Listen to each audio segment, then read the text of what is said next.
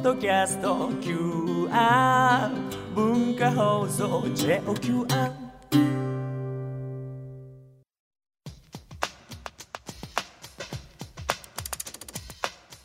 大人カレッジ。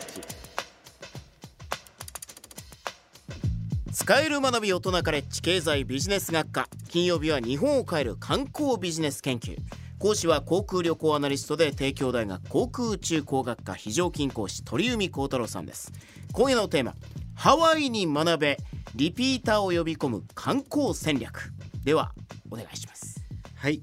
えー、と今あの日本人の海外旅行離れというのが進んでまして、うん。えー2000万人それこそ届くかなと思いつつも今まあ1600万人から1700万人ぐらいで、えー日本人の、えー海外渡航者というのが推移していると。で今年初めて海外から日本にやってくる、えー訪日旅行客というのが1800から1900万人まで伸びるということで逆転現象になってしまったと。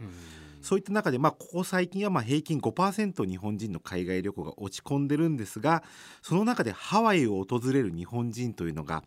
えー今から4年前の2011年が124万人だったのが、えー昨年2014年150万人まで、まあ、回復したと。うん。いうことで、まあ、特に今1600万人前後の日本人が海外に行っている中での、えー150万人なのでおよそ9%、海外旅行客の9%がハワイを訪れているという。まあ、大体10人に1人はハワイに行ってる。そうですね。しかもこの海外旅行に行く日本人が減ってる中ではい。ハワイだけが増えている。そうですねはい、で2011年の時、まあ、震災もあった年なんですが124万人まで減ってたんですが一番すごかったのは1997年とか98年、この時は年間220万人の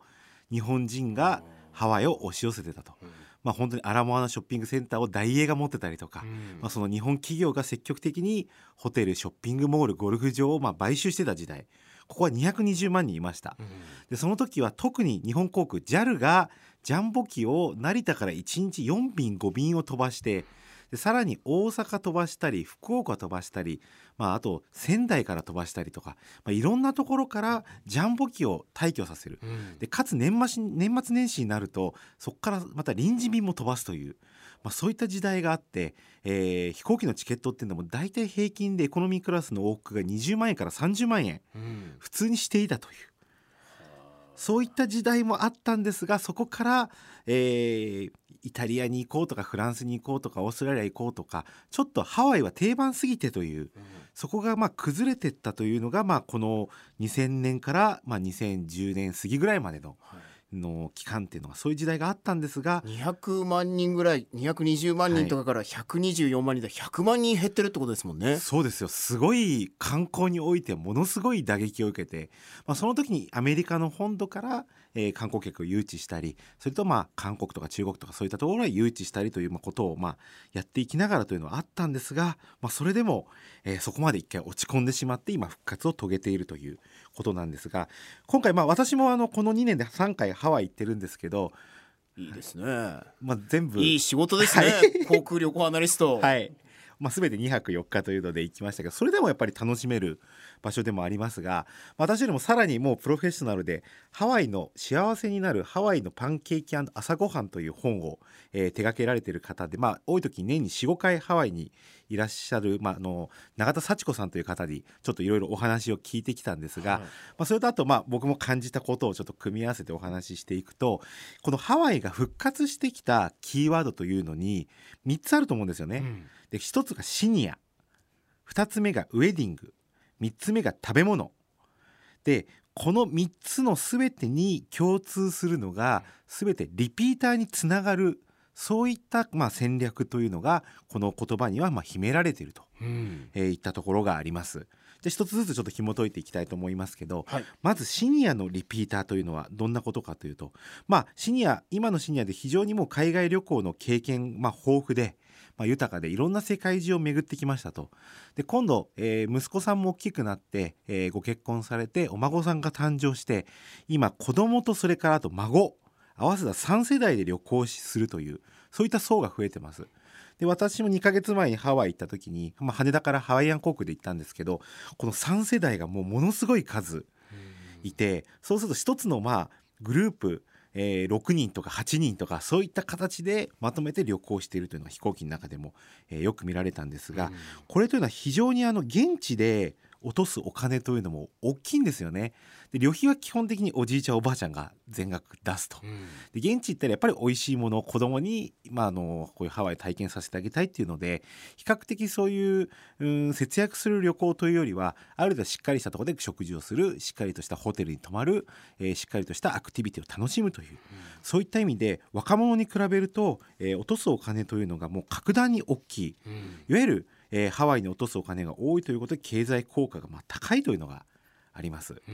それで永田さんから伺った話で、えー、今そのシニアがホテルを選ぶ決め手というのが一つありまして、うんはい、えー、衛生面になるんですけど具体的には何だと思います？衛生面？はいもちろん部屋が綺麗っていうそれは大前提にあって、はいはい、あるものですね。よくあの海外のホテルは浴槽がなくてシャワーだけみたいな。そういうことではない。そういうことではないです。ハワイのホテルは基本的にバスタブついてるとか多いです、ヨーロッパは少ないんですけどこれがですね、えー、ウォシュレット。いわゆる洗浄機付きの、えー、便座ですね、うん、これがあるかないかというのがかなり重要なウエイトを占めていると。特にツアーであったりシニアを対象にしたパッケージのものだとそこを重視して、まあ、ホテルを選ぶ傾向にあるというところがあります、ね、だから日本に近い環境だっていうことでもある。はい、うん、日本と同じ環境を持っていきたいっていうのがあります。はい、それとあと2つ目のキーワードというのはウェディング。うんこのウェディングのリピーターというのが、まあ、いろんなちょっと考え方がありましてハワイだと、まあ、親族はもちろん結婚式を海外ウェディングまあ、まあ、来ると思うんですけど友達をやはり呼びやすい。ハワイだったら結婚式プラス旅行を楽しもうという両方の側面でという意味があるので、まあ、必然的に人数も多くなる、うん、まあ、いわゆるそうすると経済効果も高くなると。ってことになりますね。そうですね。それであとまあ言葉にまあなかなかちょっとその英語が堪能じゃないということがあってもハワイだったらほとんど日本語でもまあできるというところもありますし、うんうん、で治安のいいという部分もあると。それともう一つヨーロッパ、まあ、イタリアフランスとかスペインとかで結婚式挙げられる方もいらっしゃると思いますけどそことの大きな違いは結婚式の前に婚前旅行という形で結婚式場を下見に行こうと。うん。といういわゆる結婚式で初めてハワイに行くんではなくて一回下見をして現場を見て打ち合わせもしっかりすると、うん、それで結婚式も行く、うん、で大体皆さんの私の友人でも見てると結婚式の次の年も思い出を振り返るためにハワイに行くと。へえまあ確かに思い出の地ですよね結婚式の場所はね。結婚1周年をハワイに行こうという。そこだけでも3回ハワイに行くということ、うん、でまた子供ができたら行こうとかそういう思い出の地として訪問するという。なるほど。そういうものが出てきているというのがあります。うん、それでですねえー、3つ目のキーワード。これが食べ物です。はい、はい、食べ物のリピーターっていうのは非常に昔と変わってきたと。で10年前20年前ハワイに行かれたことある方多分共通認識だと思うんですけどもちろん海とかあとショッピング免税のショッピング、まあ、ブランドショッピングも含めてそういうのは楽しいということは分かってると思うんですけど意外と食事が高くてとかなかなか美味しいお店が見つからなくてとかそういったことで苦労して、まあ、食事どころを探すという、うん、まあいわゆるぶっちゃけ言えばあまり美味しくないというイメージを持っているって、まあ、そういったイメージを持ってた方が多かったと思うんですけど、うん、もうこの最近で言うとリゾート地の中では圧倒的に食事のレベルが上がったと、うん、わざわざこのレストランに行きたいからハワイに行きたいというふうに思わせるくらいまで今ハワイの食事というのは非常に良くなってるというか、うん、もうハワイで食事に困るということは今全くないと。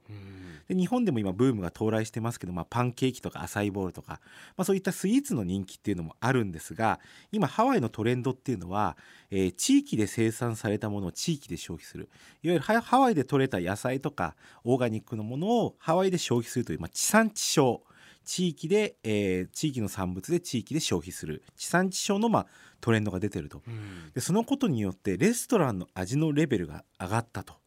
それからあと、えー、和食においても、えー、非常に、えー、日本人に合った、えもの。かつ日本で食べると何が違うとハワイの素材を使った日本料理というのが出てきているので、なので外国に行ってまで日本料理かよとかっていうのが多分今までのハワイの日本料理に対するイメージがあったのもそれももうハワイオリジナルのものを使った日本料理というそういったような意味の位置づけもあると。うんそうすると結果的にさっきのシニアのところに戻りますけど3世代の旅行、えーおじいちゃんおばあちゃん、えー子供孫こういうのも食べ物に困らないといううんそういったまあ評価がまあされていると。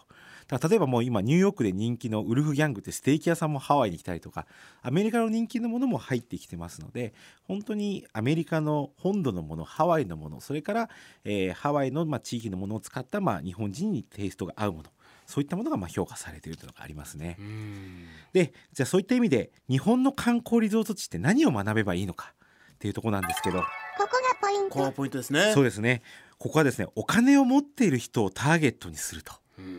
うん今のお話っていうのは逆にバックパッカーの旅行の話ではないですよね。いかに現地でお金を消費してもらうためのいろいろな、まあ、戦略というのがそこに秘められて、えーお金を落としたくなるような、まあ、そういった、まあえーことを、まああのーしっかり取り組んでいるというのがあると。うんそういった意味でお金を持っている人をターゲットにするいわゆるシニア層であったり日本人日本国内で言えばこの外国人の富裕層を取り込むことができる、まあ、それがまあ非常に大事になってくると。でシニア層の取り込みにおいてはハワイにおいて言えることは昔は年末年始とかゴールデンウィークとか夏休みとか繁忙期は人がいっぱいいるけど平日は人の閑散期は人が少なかったのが、今のハワイは一年中混んでると、うん。暇な時期とか空いてる時期がなくなったという。これが大きいです。これはやはりシニアだからできる、まあ、普通に我々みたいに働いてる社会人であるとなかなかそれは厳しい、うん。そういった層の取り込みもできるというのが、えー非常にありますね。そういった意味でもまあ孫を連れて行きたいっていうそういう戦略というのは日本の観光地においてもまあ必要だということがあります。はい。それともう一つは宿泊施設の選択肢が多いことこれもハワイはすごい高級なホテルからあとコンドミニアムみたいな形で1ヶ月滞在して、まあ、うん。料理を作って冷蔵庫があってでスーパーもいっぱいあるので、まあ、今あのハワイもレストラン比較的ちょっと高いので、まあ、長期滞在の人はもうスーパーで食材買ってお家で作る。それもまあオーガニックの野菜を買ってとかそういうのができるのでやっぱりそういういろんな短期滞在から長期滞在までのさまざまなまあスタイルに対応する必要があるということもありますよね。それとあとはまあ同時に宿でも食べられるけど、えーホテルにどうしても日本の観光施設は宿泊施設で食事を取らせようといった傾向が強い部分があるけど、そうじゃなくてもう外の食堂とかレストランとか、えーそういうとこでも気軽に食べられる環境ハワイなんかほとんど夕食付きどころか最近朝食付きも減ってますので、うん。朝食もパンケーキを食べに行こうとかむしろついてない方がウェルカムだっていうぐらいの観光地ですよね。だからそういったところも周りにそういったものが整備されれば、えーそのまあ、やっぱりホテルでゆっくりした人はホテルで食べればいいし外でパンケーキ食べたい人は食べていけばいいし、そういった意味でさっきの地産地消っていうのを押し付けるんじゃなくてちゃんとお客様がこういったものを食べたいとことを踏まえた上での地産地消をやらないと、どうしても無理やり食べさせてる感が日本の地産地消っていうのはあるんですよ。だからそういったところも考えてほしいなというふうに思います。もう街ぐるみでやるってことですね。はいホテルだけがやるとかじゃなくて、そう街全体で地産地消取り組んでいきましょう。そうです。そうすると地元にもお金が落ちて経済効果が生むということになります。はい。さあ後半ま今